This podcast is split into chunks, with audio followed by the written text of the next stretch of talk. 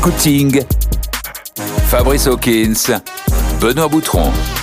Salut à tous, bienvenue dans Scouting, c'est le podcast d'RMC Sport qui déniche pour vous les talents français de demain. C'est un événement, c'est le coup d'envoi de la saison 2 aujourd'hui.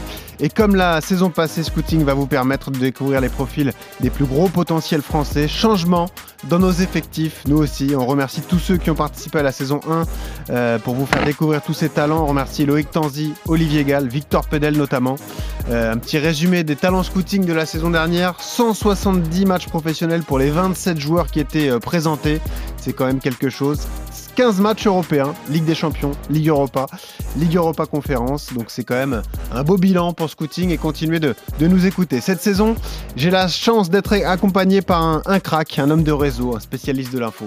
Une recrue RMC Sport, Fabrice Hawkins. Salut Fabrice. Salut Benoît, merci. Et eh ouais, non mais c'est vrai, voilà, Fabrice qui est le nouveau monsieur euh, info et euh, dénicheur de talent de Scouting. Donc euh, je suis ravi de participer à cette aventure avec toi. Bah, ravi d'être là, ravi d'être là, de participer à cette belle aventure. J'adore suivre les jeunes. Aujourd'hui, on, on, parle que des jeunes et, finalement, ils sont un petit peu partout. Et nous, on a la chance en plus en France d'avoir, euh, si ce n'est les meilleurs, en tout cas, beaucoup, beaucoup de jeunes pépites qu'on va prendre à découvrir ensemble. Exactement. Et d'ailleurs, on démarre tout de suite par un épisode exceptionnel. Pour lancer cette saison 2, Scouting se délocalise et se rend au camp des loges, centre d'entraînement du Paris Saint-Germain. Entretien avec Johan Cabaye, directeur adjoint du centre de formation parisien, et Zoumana Camara, coach GU19. Ils nous ont accordé un entretien, l'occasion de parler des jeunes Titi qui percent, Warren Zahir Emery, El Shaddai notamment, pour ne citer que. Faire le point également sur la politique de formation et sur les idées de jeu à Paris.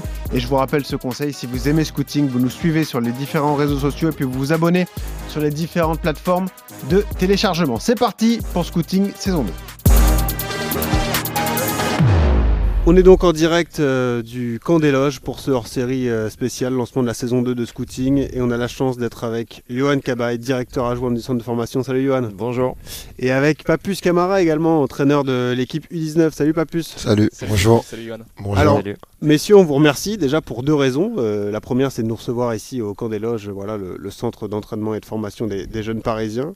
Puis la deuxième raison, c'est de valider le travail de scouting, parce que la chance qu'on a, c'est que les profils qu'on a traités l'an dernier ont commencé à jouer en professionnel. hein. Désormais, tout le monde connaît Warren Zahir Emery, alors que lorsqu'on l'a abordé l'an dernier, personne ne le connaissait. On avait traité Toute également connaît, exactement Ismaël Garbi, on avait traité El Shaddai euh, Bichiabou.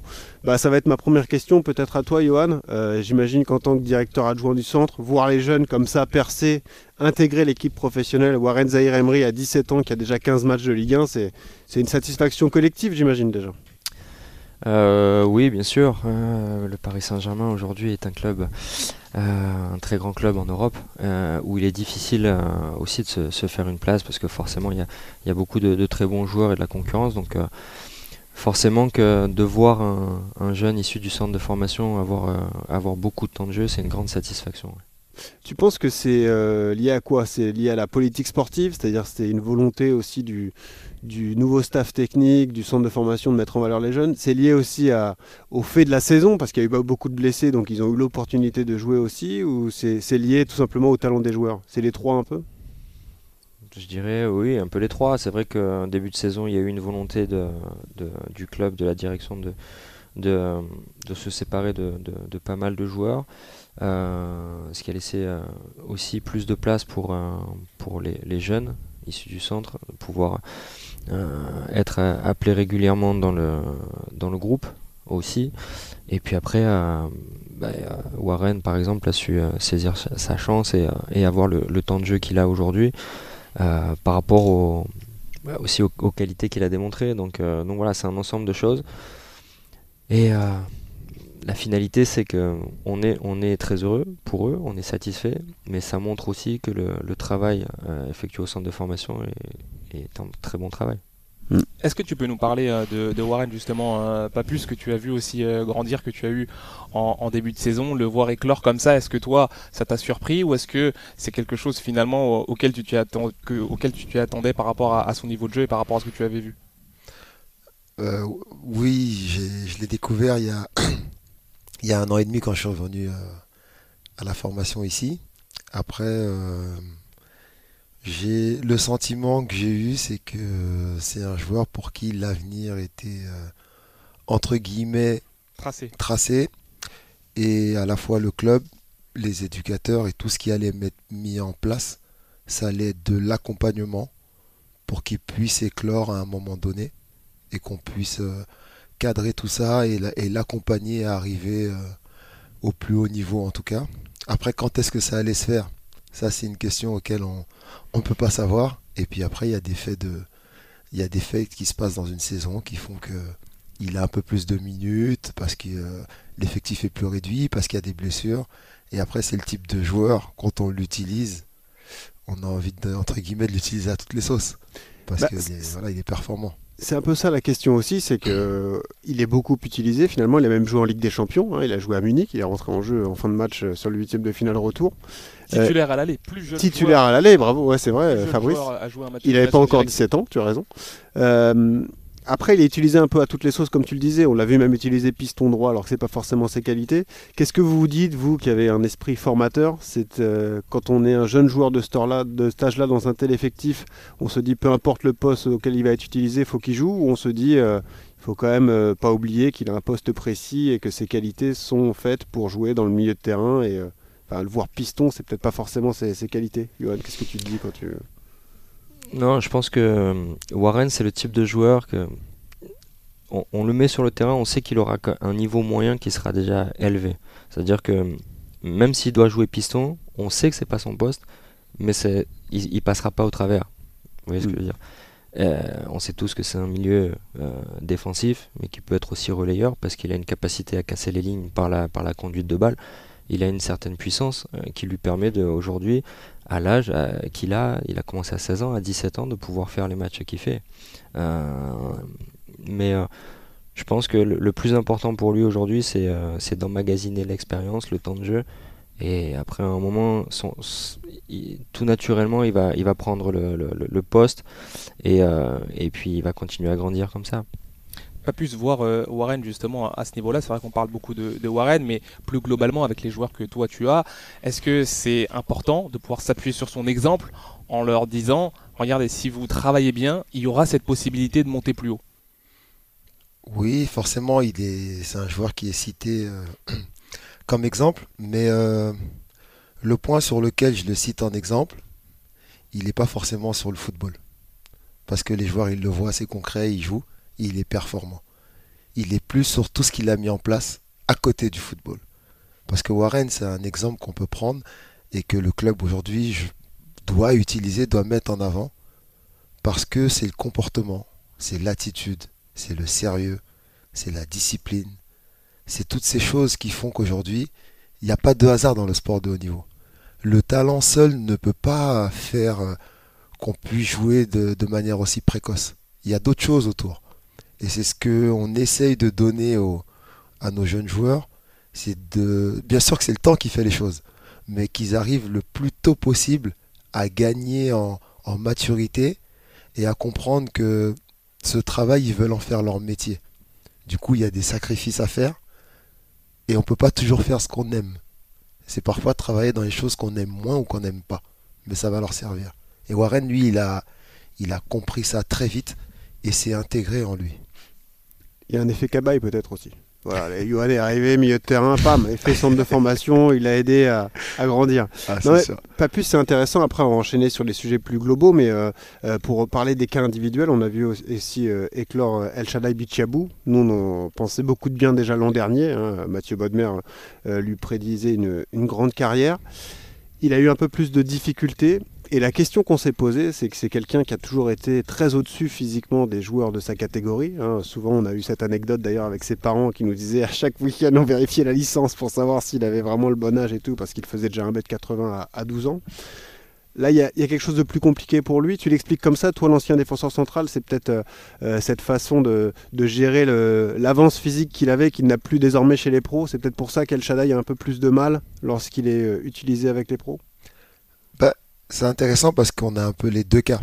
On a deux jeunes joueurs, Warren et Bishwabou d'un côté. La question que, tu as posée tout à l'heure sur le, la polyvalence de Warren, elle est liée à sa maturité et au fait et à sa fiabilité. Comme a dit Yo, il va jouer piston, on sait que c'est pas son poste, mais il va avoir un rendement dans le rôle de piston. Ouais. Tu sais à quoi t'attendre. Tu seras pas déçu. Tu seras pas déçu et limite il pourra te donner plus et sachant que c'est un c'est son poste, c'est relayeur, voire milieu défensif. Il a déjà acquis cette fiabilité, euh, quel que soit le poste ou le niveau que demandera le, match et le jeu. Euh, c'est autre chose, c'est que c'est différent, c'est que lui, il est encore dans une phase de développement où il doit encore s'améliorer, il doit encore travailler encore des choses. Et du coup, les matchs peuvent être parfois up and down, mais ce qui est tout à fait normal à son âge. Et l'exigence aujourd'hui que demandent euh, les matchs en pro sont différents, puisque quand il est un peu comme ça en jeune, il y a le gabarit qui peut rattraper certaines choses, Ouais. et là ça pardonne pas.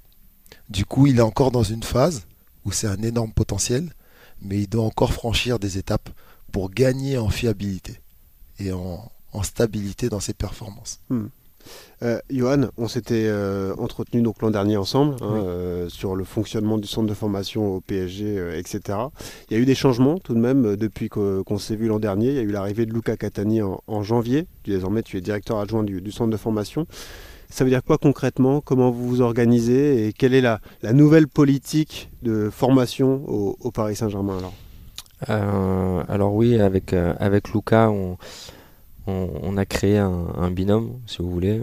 Euh, et euh, il, est, euh, il a une très bonne expérience, très grande expérience. Et voilà, moi je suis aussi, je lui ai partagé bah, voilà, mon ressenti, mon vécu depuis un an et demi maintenant. Et, et, et comment la relation entre nous, elle est, elle est top. Et par rapport à- au côté technique, si vous voulez, des joueurs, euh, terrain et euh, autres, je, je lui donne moi, moi, ma vision de ce que j'ai vu depuis un an et demi et, euh, partie euh, stratégique. Lui m'amène la sienne, donc euh, ça fait euh, un, beau mélange. Vous êtes bien complémentaires. quoi. Exactement. Toi plus terrain, lui plus vision un peu globale. quoi. Voilà, c'est ça. Et, euh, et donc du coup, on arrive à, à, à créer une, une, une relation qui est, qui est top. Et, euh, et je pense que pour l'avenir, on, on va pouvoir- on, on met des choses en place vraiment très intéressantes, et notamment sur, sur la, la volonté de, de changer un peu le, le- le- le- la vision, et notamment sur les contrats aussi. Voilà. Euh, où il y a, pardon À quel niveau justement? Ah, surtout arriver au contrat pro, où il y a une volonté de, de réduire euh, les contrats pro, arriver en fin de en fin d'aspirant, euh, pour pour faire plus dans la qualité, si vous voulez. C'est plus dur aujourd'hui de signer pro au PSG qu'il y a quelques années. Quoi. En tout cas, c'est on essaie de, de toujours euh, s'améliorer, bien évidemment, mais toujours avoir des, des- certains leviers motivationnels pour les joueurs. Et, euh, et c'est vrai que c'est délicat de, de leur demander d'aller chercher les choses. Attention, c'est pas, je, je leur cherche pas d'excuses, Mhm. mais quand tout vient facilement, qu'est-ce qu'on peut demander après? Euh, Des efforts pour aller chercher quoi c'est difficile après derrière d'être d'être constamment à chaque fois à leur demander le comportement qu'il faut, l'attitude par rapport à ça. ok? Il y a des joueurs où c'est naturel, où ben, ils avancent très très vite en, termes de, en termes de comportement, d'attitude et de discipline.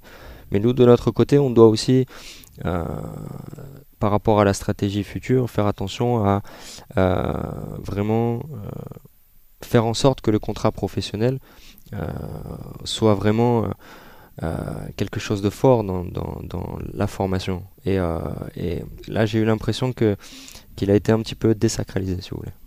Là, l'idée, c'est de plus travailler donc dans, la qualité. Est-ce que ça veut dire que vous êtes peut-être moins regardant sur les, résultats euh, en tant que tels, mais que vous allez vraiment plus vous attacher à la qualité, à ce qui est mis en place euh, par les coachs, Zoumana euh, Camara, notamment en ce qui concerne les, les U19, ce qui est mis en place pour chaque joueur, ce qui est mis en place également individuellement pour amener le meilleur produit chez les professionnels? Ben déjà, on, a, une chance, c'est que, les, formateurs ont, le- ont la même vision aussi. Euh, on comprend que euh, le développement du joueur est très important. Le résultat sera la conséquence du travail qui a été fait euh, en amont par rapport aux joueurs. Euh, Papus le sait et on discute souvent. euh, je pense qu'il pourra le confirmer, il n'a pas de pression du résultat. Et la, la- euh, comment, le- juste là, les discussions qu'on a, c'est sur le développement des joueurs. Aujourd'hui, je vous invite à, me sortir une équipe qui a peut-être gagné la Ligue des Champions avec tous les joueurs formés dans le même club, à même génération d'âge ou un an d'écart. Impossible. Oui. Ça n'existe pas. Donc du coup, euh, c'est, euh, on est un centre de formation. On est un centre de formation et l'idée c'est que les joueurs euh, avancent chacun à leur rythme. Il y en a qui vont être plus en avance, il y en a qui vont être dans les temps, il y en a qui vont être plus en retard. C'est comment on les accompagne individuellement. Et je pense qu'on on doit mettre l'accent plus sur la partie individuelle, sans oublier la partie collective, bien évidemment. Mais, euh, mais on doit mettre aussi l'accent sur, sur la partie individuelle, parce que la volonté qu'on a, c'est de sortir le maximum de joueurs. Déjà d'une part pour notre équipe première, mais ensuite pour le football euh, Oui. national et international. C'est ce qu'on c'est ce qu'on fait. Il faut qu'on continue comme ça, parce que le travail était bien fait. Euh, mais je pense qu'avec un souci de, de vouloir toujours s'améliorer, je pense qu'on on peut continuer à, à grandir comme ça. Mais concrètement, vous avez mis en place ce fameux groupe élite, donc avec les gros talents du centre de formation. Warren en fait partie, El Shaddai euh, également. Il y a Lucas Lavallée, je crois, le, le gardien de but. Euh, ça change quoi pour toi, euh, Papus? Est-ce que la considération est différente euh, avec les joueurs du groupe élite et les autres Parce que pour un coach, concrètement, c'est peut-être délicat à gérer parce que toi, tu as à la fois parfois ceux qui descendent du groupe professionnel qui reviennent jouer avec toi le week-end. Tu as aussi ceux qui sont surclassés parce qu'on l'a dit avec Johan, on, on a une politique désormais de surclassement pour faire progresser les jeunes. C'est un melting pot difficile à gérer pour un entraîneur des U19 parce que toi, tu es dans l'antichambre justement de l'équipe professionnelle. Quoi. Ouais, mais je, je pense que cette question, elle est, elle est globale. Tu as un Si- traitement différent entre Non, les, les- les Mais jeunes si- qui descendent si des vous pros, posez cette question à, à tous les entraîneurs qui ont des réserves, c'est la même gestion. Ouais. Ici, on n'a plus d'équipe réserve. Eh ouais, Du coup, du coup, la deuxième équipe, c'est quoi? Ah, c'est vous. C'est les 19. Ah ouais. Et donc, il faut être préparé à ça, il faut être adapté à ça, on le sait. On le sait qu'on est l'antichambre. Et dès qu'il y aura un besoin au-dessus, où est-ce qu'on va aller piocher? Pas en, en 17 ou en 16, Hmm. dans l'équipe 19. Donc, du coup, euh, il faut une souplesse, il faut une adaptabilité, il faut, euh, il faut savoir euh, anticiper par moment. Et puis, il faut savoir aller aussi, nous, regarder en dessous, chez les 17, chez les 16, aussi plus jeunes, ce qu'il y a, et ce qui peut aussi intégrer rapidement pour pouvoir justement combler ça. C'est peut-être la difficulté de ta tâche, c'est que tu as un gros travail en dehors du foot de management. Parce que forcément, quelqu'un qui s'entraîne bien la semaine, qui voit un pro redescendre, qui va lui prendre sa place, ou un jeune qui est plus mis en avant par rapport à un autre qui est dans sa catégorie d'âge, c'est peut-être dur à gérer pour un jeune aussi, parce que quelque part, il comprend que il est moins mis en avant ou exploité par le club, tu vois ce que je veux dire? Ils sont, oui, mais ils sont dans une phase où euh, les matchs sont là pour leur donner euh, des minutes et en même temps venir euh, finir un peu le travail qui est fait dans la semaine Hmm. ou dans les mois ou dans l'année. Mais à la fin, qui a dit que être titulaire en 16, en 17, en 19 est gage de garantie pour faire une carrière pro? Il y en a sûr. pour qui euh, ils arrivent prêts très tôt, euh, comme Warren, où tout, tout arrive de manière très linéaire. Et puis il y en a d'autres où le développement il est un peu plus long. Mais on Mm. est là pour les développer et les former. On n'est pas là pour qu'ils jouent 30 matchs en 17, 30 matchs en 19. Ouais. Et bon, lui, lui, lui, il a validé, il va jouer. Non, c'est pas comme ça. Hmm. Il y a des joueurs qui jouent moins cette saison. Peut-être que la saison prochaine, euh, après les vacances euh, d'été, il arrive, la voix elle a changé, il a pris 4-5 cm. Parce que il y a, y a- il y a aussi cette croissance. On les a vus, ils étaient plus petits que nous, ils reviennent, ils nous dépassent. Ouais. Puis là, on se dit, oula, c'est le même.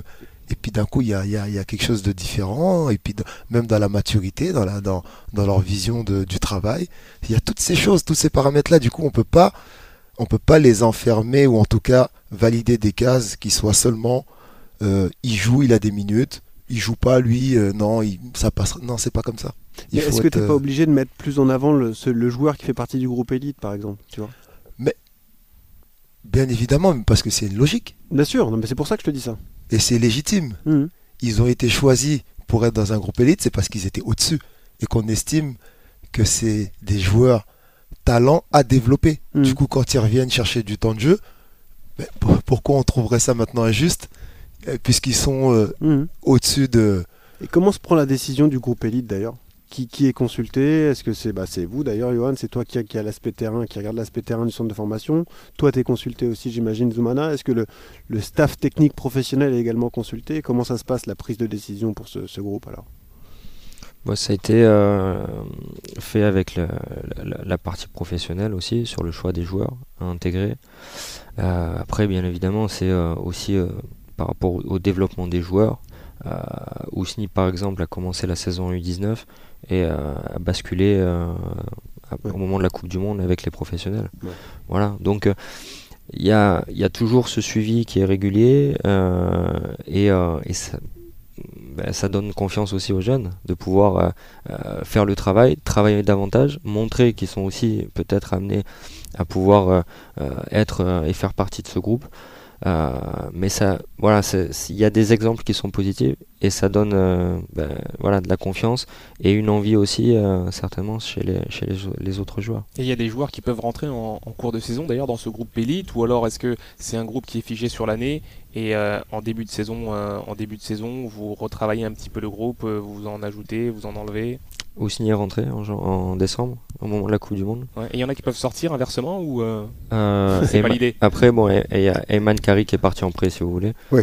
Mais, euh, mais sinon, là, il n'y a que Ousni qui, est- qui a fait la bascule des U19 à, Euh, ce qui est intéressant aussi euh, avec vous euh, et au niveau du, du groupe élite, donc, c'est que euh, la politique évolue un petit peu. Papus a commencé à l'aborder. Euh, vous avez donc euh, euh, aujourd'hui encore une absence d'équipe réserve. hein. L'équipe de l'association évolue en N3. Est-ce que la réflexion est en cours pour tenter de relancer une équipe réserve? Est-ce que c'est dans les tuyaux? Est-ce que c'est pas prévu? Est-ce que vous avez avancé là-dessus? Euh, oui, c'est vrai qu'on n'a pas d'équipe réserve, mais euh, on s'adapte et euh, ça permet quand même à, à des joueurs de pouvoir évoluer en équipe première cette Mm. saison. Il y a la N3 qui est au club, oui. Euh, on a des discussions aussi avec, euh, avec la, la Nationale 3. Ça Comment pourrait devenir peut-être votre équipe réserve? Aujourd'hui, je sais pas, je serais incapable de vous dire comment ça va se passer à l'avenir. Mais ce qui est sûr, c'est que Lucas Lavallée a quasiment joué presque tous les matchs aussi en N3 cette saison. Voilà. Euh, Dan Patrice Bikuta, qui était avec Papus l'année dernière, joue tous les matchs en N3. Euh, donc, cette équipe, elle est là, on le sait, et, euh, et euh, on, la considère. Après, quand il y a les opportunités, on, peut, on peut faire jouer les joueurs avec cette équipe-là. Mais c'est vrai que euh, le fait qu'il y ait moins de joueurs dans le groupe professionnel, donc il y a plus de jeunes qui sont appelés, donc forcément nous, on, on doit aller, Papus notamment, on doit aller chercher des, des joueurs euh, chez l'U17. Et par exemple, euh, on a fini euh, le match à, à Dortmund avec deux 2007 sur le terrain. Ouais. Voilà. Donc c'est voilà, c'est juste pour dire que et, et- et rebondir et revenir sur le- la question de tout à l'heure le développement est prioritaire par rapport aux résultats. On a confiance aux jeunes, aux, aux garçons qui sont avec nous, et aussi euh, bon, on a on a des, des formateurs, parce que Papy je le considère comme un formateur euh, qui aime euh, lancer les, les joueurs et lancer les jeunes, parce qu'à un moment on estime qu'ils ont coché les cases et ils sont en mesure de pouvoir être sur le terrain sur des événements importants, malgré le fait qu'ils soient U16. Mhm. Voilà. Donc euh, c'est un état d'esprit, c'est une volonté, c'est un travail au quotidien et c'est surtout ben, les staffs qui sont au quotidien avec les joueurs sur le terrain, qui comprennent euh, ben, leur, leur état d'esprit du moment et est-ce qu'ils sont en forme pour pouvoir jouer.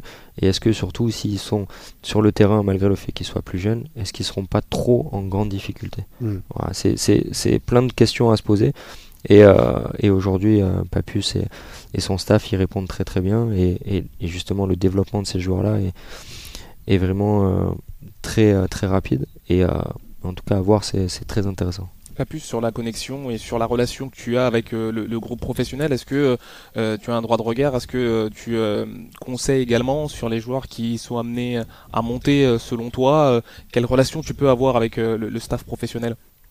Non, moi, cette relation, elle est, euh, elle est avec Johan et Lucas. Ouais, nous, on, di- on discute puisqu'ils sont là au quotidien. Et puis moi, quand on a nos réunions d'effectifs, ou même euh, au quotidien, je leur, je leur parle parfois du développement d'un joueur qui peut être intéressant, que je trouve dans une bonne forme, dans un état mental, physique euh, très bon, qui évolue bien. Et du coup, on est dans cet échange euh, quotidien et constant. Et puis après, c'est plutôt eux qui sont en relation avec. euh, moi, je reste concentré sur Ouais. le travail Sur les avec les jeunes. résultats, le terrain, Ouais, avec euh, tes joueurs. Voilà. Après, Johan, entre guillemets, c'est mon référent avec Ouais. Lucas. C'est avec eux que j'échange, on partage. Ils me disent voilà, tiens, Pape, euh, on estime que lui, euh, pour aller s'entraîner, ce serait intéressant. Tu nous parles de temps en temps qu'il est bien en ce moment. Nous aussi, on regarde les matchs, on trouve que c'est intéressant. Qu'est-ce que tu en penses? Ah ouais, non, il peut, il peut aller. Je trouve que c'est bien, il est dans une bonne forme. Ça peut aussi récompenser certaines choses euh, du moment. Et puis voilà comment euh, on se partage un peu les tâches. Si on parle d'idée de jeu, Papus, euh, là aussi il y a une vision globale avec le centre, avec Johan, avec Luca, ou est-ce que toi, en tant qu'entraîneur, on rappelle que tu as obtenu ton diplôme de, de- DEPF, hein, ton nom circule parfois, quand il y a des clubs qui cherchent un entraîneur, on se dit aussi, ah, Papus Camara, pourquoi pas, c'est un nom qui passe comme ça de temps en temps. Euh, est-ce que tu peux appliquer les idées de jeu que tu as, ou est-ce que là aussi c'est vision globale, vous vous dites on veut travailler comme ça, c'est euh, la meilleure façon de faire progresser les jeunes parce que c'est pas pareil d'être entraîneur formateur et entraîneur d'une équipe professionnelle pour obtenir des, des résultats finalement. Non, c'est une bonne question. Euh, la, la- la chance que j'ai, c'est que la direction me laisse euh, de ce côté beaucoup de, de liberté. Tu peux Mais- utiliser le schéma tactique que tu veux, tu Oui, T'es pas obligé de coller à ce que font les professionnels. Mais maintenant, je le, ma, fa- ma façon de penser, elle est simple. Je vous l'explique. Je prends un groupe de joueurs euh, au départ. J'essaye de, on essaye de cibler les joueurs à potentiel fort et je mets le système en place par rapport aux joueurs que j'ai. Je reste pas dans une case où euh, moi j'ai un 4-3-3, j'arrive avec ce groupe, Ouais. vous vous démerdez, vous rentrez dans mon système Ok. et je joue. Du coup, votre tâche, elle est d'autant plus difficile euh, à tous et surtout à toi quand il y en a un qui est amené à monter, puisque s'il a été identifié à la base comme un joueur majeur de, de ce groupe-là, s'il monte, il n'est plus là, il faut le remplacer par un joueur au moins aussi fort. Pas facile. J'ai donné qu'un j'ai donné qu'un exemple sur mes critères. D'accord. Il y a les joueurs talents, il y a le nombre de joueurs intéressants à développer sur des postes. Je vous donne un exemple simple. Cette année, j'ai décidé de jouer à 3 derrière. Ça m'est pas passé comme ça par la tête. Je me suis cogné la tête. J'ai dit, tiens, c'est intéressant de jouer à 3. Il y avait des joueurs comme Bichwabou qui potentiellement peuvent redescendre. J'ai euh, le capitaine Younes Elanache Ouais. qui a fait une très bonne saison la saison dernière, qui devait cette année confirmer et qui confirme. Il y a Nemaya Veliz qui aussi la saison passée a fait beaucoup de matchs en, en Youth League et en 19, qui est dans sa deuxième saison. Pourquoi passer à une défense peut-être à 4 et devoir me priver d'un de ces joueurs Hmm. qui, dont son développement peut être intéressant pour la suite? Donc euh, je me suis dit, tiens, il y a d'autres jeunes qui arrivent aussi dans ce poste, et plutôt que d'avoir deux places pour 4 ou 5, Hmm. euh, essayons d'en mettre 3. Et puis après, il y a des latéraux qui ont des potentiels très intéressants, qui peuvent se projeter vers l'avant. Je me suis dit, tiens, c'est un système auquel, ils s- quand ils seront pistons, ils pourront exprimer du mieux leur qualité et développer ça. Puisque l'année dernière, ils jouaient à 4, ou même à l'intérieur, avec les latéraux à l'intérieur. Du coup, c'est un bagage supplémentaire pour eux dans leur formation. Voilà comment euh, je. Voilà comment est ma, ma, ma, ma, ma, ma vision. Et après, j'ai la chance qu'on ne m'impose pas un système en me disant pas on veut que tu joues comme ça, euh, débrouille-toi, tu les mets euh, dans tel poste. Non. Et je serais incapable de vous dire euh, euh, quel est mon système aujourd'hui préférentiel. Puisque la saison passée, j'ai joué en 4-2-3-1. J'avais la chance d'avoir Warren et Ayman Kari. Pourquoi jouer avec une pointe basse alors que j'en ai deux euh, et qui me donne un équilibre et qui donne un équilibre à l'équipe? Mais Avec Étienne Michu qui venait jouer devant ces deux-là. Donc, euh, l'autre exemple concret et intéressant, ça va nous permettre de parler de lui d'ailleurs, c'est Ilias Ousni. Qui, explose, qui t'a fait des matchs incroyables cette saison, qui a mis 6 buts, je crois, contre Reims en championnat. Ouais, Un jour, ouais. qui a intégré les pros, qui a été même encensé par euh, la direction sportive professionnelle avec euh, un joueur, un profil différent, c'est vrai, un style particulier. Ça veut dire que toi, offensivement, euh, c'est celui que tu mets dans les meilleures dispositions lorsqu'il est avec toi le week-end. bien évidemment, c'est un, jeune joueur qui doit continuer à travailler, à s'améliorer. Mais euh, si euh, sa qualité, c'est de marquer des buts, c'est de continuer à développer ça, à la fois euh, dans ses déplacements, dans sa manière de, de garder le ballon, euh, d'arriver devant la surface dans les zones euh, dangereuses du terrain. Euh, je vais pas jouer un 4-3-3, je vais le faire jouer sur le côté le long de la ligne. Ouais. il, il marque des buts Et il faut qu'il continue à développer ça, c'est sa force. Et, et le gamin, il vit pour ça, pour marquer des buts. Du coup, euh, c'est de le mettre dans les meilleures conditions possibles pour le, pour le développer. Et c'est vrai que cette première partie de saison, euh, il a fait des, des choses très très très intéressantes. Toi, tu le connais, tu as été surpris par sa progression, son explosion, ou tu t'y attendais finalement? La qualité du joueur, je la connaissais. J'attendais de voir. J'attendais de voir. Parce que lui, il doit, il doit allier un peu. euh, il, est, il est hyper actif. Il aime Ouais. bouger, il a besoin de ça. On il- nous a dit.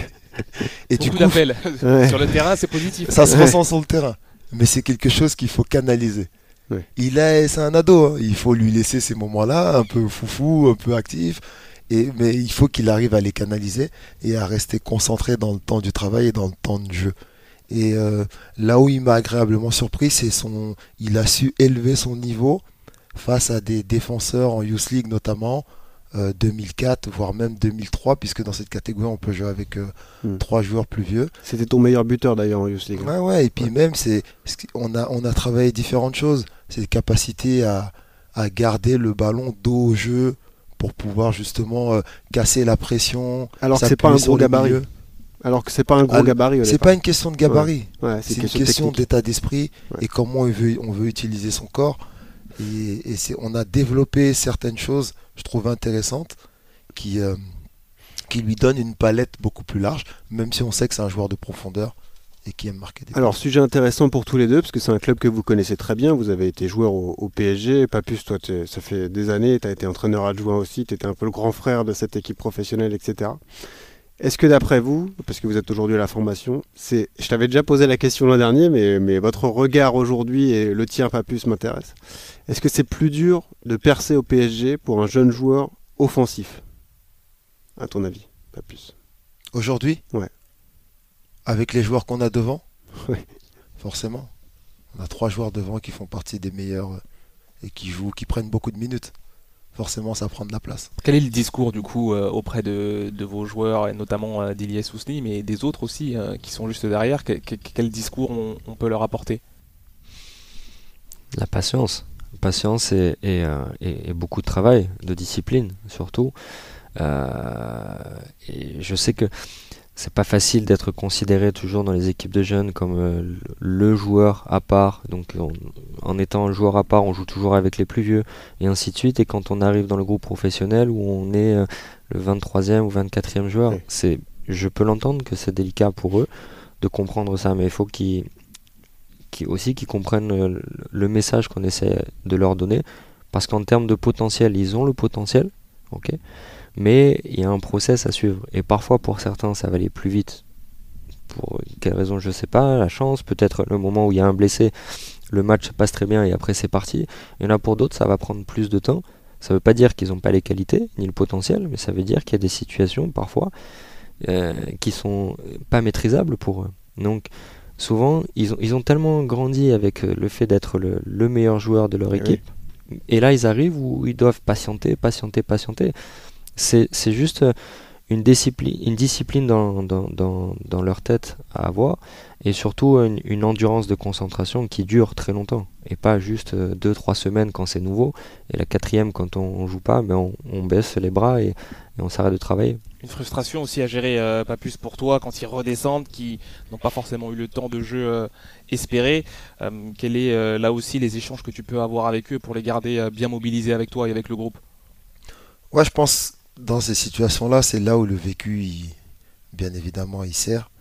Parce que il faut, il faut aussi les comprendre. Il faut se mettre à leur place. Et toi, très jeune, tu étais déjà dans des grands clubs, donc tu sais ce que c'est aussi de. Ouais, j'ai un peu, en plus j'ai un peu connu ça moi, parce que euh, quand j'avais 17 ans, euh, j'ai commencé à jouer en Ligue 2 avec Saint-Etienne.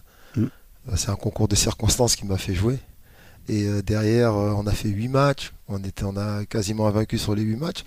Derrière, euh, je suis appelé par le directeur, il m'a dit merci pour tout, tu retournes à la formation, on est content de ce que tu as fait, Euh, on sait que tu as un potentiel pour le club. Ah oui, bah oui. Et là, c'est dur. Bah, c'est dur. J'avais des primes de match, je jouais dans des grands stades. Bien sûr. Euh, tu j'étais te sentais légitime au, parce que- au milieu, au monde professionnel et d'un coup on me dit bon tu redescends. J'ai mis j'ai mis quelques temps à digérer ça et j'étais attendu dans les stades où j'allais jouer en réserve j'étais montré du doigt parce que j'avais joué en pro. Du coup, je devais assumer le regard des gens, des joueurs que je jouais, qui étaient plus âgés mais qui m'avaient vu jouer. Du coup, il fallait que je digère tout ça en fait. Ouais. Et c'était quelque chose de différent.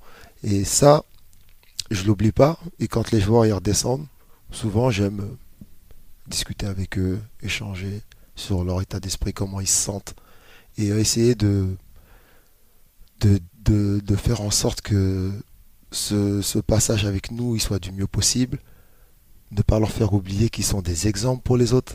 Ouais, Parce qu'ils sont regardés par tu as eu autres. notamment où tu pointais du doigt justement Elias Ousni qui a fait un petit peu le tour des réseaux sociaux où tu le pointais du doigt en disant aux autres demandez-lui non pas seulement comment c'est de jouer avec euh, Lionel Messi ou Kylian Mbappé à l'entraînement mais quels sont les déplacements euh, quels sont euh, les échanges qu'il peut avoir avec eux ça c'est important aussi Mais bien sûr, c'est pas. Ils sont dans une génération où c'est TikTok, c'est Instagram, Mm. c'est les photos, c'est ça. Mais ils doivent aussi euh, aller vers ce genre de questions. Qu'est-ce qui, qu'est-ce qui t'a marqué chez Messi? C'est ses déplacements, euh, sa vitesse d'exécution, chez Neymar, euh, chez Kylian, qu'est-ce qu'il y a d'intéressant? Et puis les défenseurs, voilà, qui- comment il est dans l'anticipation. C'est ce genre de questions qui doivent. qui doivent, ils doivent se nourrir de ça et, et avec des yeux grands ouverts et prendre un peu toutes les informations que leur donnent leurs potes j'essaie de, de- en tout cas de les amener vers ça. Mais euh, c'est les générations elles changent. Ils consomment ils consomment rapidement. Et euh, rester euh, ouvert à ce genre de choses c'est peut-être un peu tôt pour eux. Mm. mais j'essaie de les amener vers ça qu'ils se qu'ils aient cette réflexion. En tout cas tiens le coach bah oui c'est vrai je vais demander. Ouais je vais regarder différemment. Il faut il faut aussi les amener vers ça. Moi j'ai 43 ans c'est facile à dire aujourd'hui d'avoir cette réflexion. Mais euh, c'est de la, mettre poser la graine en tout cas et qu'à l'intérieur elle puisse euh, puisse commencer à entre guillemets à, pousser Vous êtes tous les deux à la formation. Toi, tu es directeur adjoint, euh, Johan. Toi, tu es entraîneur des U19. Vous êtes aussi euh, garants tous les deux de l'identité PSG. Toi, tu es vraiment un joueur estampillé PSG. Pas plus, je le disais. Donc, ça fait de nombreuses années que tu as été joueur, notamment. Et puis ensuite, tu es devenu euh, entraîneur adjoint. Toi aussi, Johan, tu es passé par le club. Tu es là depuis euh, un an et demi aujourd'hui. Euh, c'est important aussi, ça, d'inculquer l'identité PSG, l'amour du maillot, l'amour de ce club qui est amené à grandir, qui a de grands objectifs. Mais c'est vrai que c'est un sujet qui est souvent pointé du doigt. On dit qu'il n'y a pas assez d'anciens au sein de ce club, voilà, pour encadrer, etc. Vous vous sentez vous aussi garant de cette identité PSG Oui, bien sûr, on est investi de, cette mission aussi. Et, euh, et ça, ça passe dans le, bien sûr, développement sportif du joueur sur le terrain, mais aussi développement euh, extra-sportif à côté, euh, avec la scolarité, avec euh, bah, la partie euh, socio-éducative aussi. Et nous, de notre côté, c'est euh, toujours voilà, des discussions aussi sur, le, sur, sur la culture, sur le comportement, sur le respect, sur la grande exigence que demande le monde professionnel. Parce que je pense qu'aujourd'hui, de signer un contrat professionnel, ça peut être possible, mais il va durer que trois ans. Donc est-ce que dans trois ans après, tu te retrouves au chômage et repartir dans le monde amateur, ou est-ce que de ce contrat-là, tu as toujours envie d'en avoir un autre et un autre et un autre, et que ta, pente, elle fait que de monter C'est beaucoup de discussions sur, euh, bien évidemment, sur euh, euh, le comportement à avoir, l'attitude, parce que Papus l'a mentionné tout à l'heure, le talent, certes, c'est une chose, mais sans attitude et sans volonté de toujours travailler, à un moment où, premier obstacle, t'as pas les aptitudes mentales à franchir cet obstacle-là. Et nous, de notre côté, grâce à, à- à l'expérience qu'on a et, et au vécu, euh, c'est souvent des mots qui sont aussi réconfortants, mais c'est aussi euh, de l'honnêteté dans les paroles et de dire que t'inquiète pas, aujourd'hui ça s'est pas bien passé, mais ça arrive à tout le monde et demain ça va mieux se passer. Mais aussi aux joueurs qui a mis par exemple peut-être trois buts euh, le dimanche, et le lundi il faut revenir travailler. C'est- prends ces trois buts en confiance, mais que ça se transforme pas en arrogance. Et ça, c'est c'est ce qu'on a vécu, oui. Papus disait 43 ans, j'ai la chance d'en avoir 37. mais c'est la, c'est la même Ça va chose. vite, tu Vous avez attention, Je va. sais. vite. C'est- Tu te réveilles un matin, t'en as 40, boum. c'est exactement la même chose. Aujourd'hui, c'est plus facile pour nous de, de donner ces messages-là aux petits. Mm. Euh, mais faut pas oublier qu'on était à la, à la- à la même place qu'il y, y a plus de 20 ans. Mais, mais euh, l'importance de leur donner et leur faire comprendre l'exigence euh, d'être tourné vers l'excellence au quotidien, parce que le club demande ça. Et le club, on n'est pas un club euh, comme les autres, on est particulier. Et, euh, et ce qui est sûr, c'est que les joueurs doivent comprendre ce que c'est de revêtir le maillot du Paris Saint-Germain. Et à partir du moment où ils ont le logo du club sur la poitrine, tout devient différent pour eux. Et ils doivent vite le prendre en considération et, l'intégrer le, dans leur quotidien, dans tout ce qu'ils vont faire, mais pas seulement sur le terrain. Parce que sur le terrain, tu peux être bon et avancer. Mais si en dehors, tu fais pas les bonnes choses ou tu n'as pas le bon comportement, ce que tu fais sur le terrain, c'est pas validé. Donc ça te retire vers le bas. Hmm. Et c'est une importance en fait au quotidien d'avoir cet état d'esprit-là. Et nous, on essaie de faire en sorte d'avoir ces messages-là et de laisser le, aucune faille possible dans l'organisation. Dans pas plus l'amour de ce club Tu arrives à le transmettre à tes joueurs, à ton groupe? Ouais, en tout cas, j'essaye à travers des, à travers des valeurs. Hein des valeurs de, respect, des valeurs de travail, des valeurs de sacrifice. Parce que quelque part, je, ce que je leur dis, c'est que quand on est en déplacement ou même ici, ils représentent un maillot. Et euh, c'est pas seulement dans, dans le jeu et dans la manière de jouer, c'est dans le comportement aussi. C'est une attitude. Et ça, euh, vous voyez souvent dans les grands clubs, il y a des mots-clés comme ça. Euh, hmm. simplicité, respect. voilà, c'est des, c'est des mots qui doivent être ancrés parce que c'est euh, l'ADN du club. Et, euh, et, nous, on est un peu garant, garant de ça. On essaie de leur transmettre ça. Mm. Après, Yo, il l'a dit, le défi, c'est de savoir que nous, aujourd'hui, on a du vécu, on a de l'expérience, on a un certain âge. vous n'êtes pas si vieux, les gars. Avoir cette indulgence dans la transmission mm. et ne jamais oublier qu'en face, on a encore des jeunes joueurs, des jeunes adolescents et que leur compréhension peut mettre plus de temps et qu'elle n'est pas si évidente que ce que nous on transmet. Moi je peux donner une consigne tactique, tu te déplaces là, tu fais ça, le gamin il va me dire oui. Il a peut-être pas compris, mais par crainte il va me dire oui. Mais dans la manière de me regarder, d'ouvrir les yeux et quand il hoche la tête, je comprends bien que c'est pas, passé. c'est pas passé. du coup, s'il faut montrer une vidéo où elle est sur le terrain et se déplacer pour qu'il l'intègre, hmm. c'est aussi ça. Et c'est cette transmission, cette patience. Et il y, a, voilà, il y a, plusieurs procédés, de, plusieurs modes, mais l'objectif à la fin, c'est d'en faire des, des joueurs de haut niveau, mais aussi des hommes et des hommes avec des valeurs. Merci Papus, merci Johan de nous avoir accordé du temps. Euh, bah, on se voit l'année prochaine à Poissy, hein, ça y est, vous y serez. C'est quoi, janvier 2024 votre janvier installation 2024, oui. Voilà, et ben on, reviendra avec plaisir. Voilà, on prend déjà rendez-vous, comme ça sera cool. On vous souhaite une bonne fin de saison en tout cas. Merci. Et puis à bientôt dans Scouting pour aborder les, les prospects parisiens. Merci. Merci. Et on remercie Yohan Kamaï, directeur adjoint du centre de formation et parisien, et Zoumana Kamara, le coach GE19, de nous avoir accordé cet entretien euh, exceptionnel. Vous retrouverez d'ailleurs les infos également sur rmcsport.fr.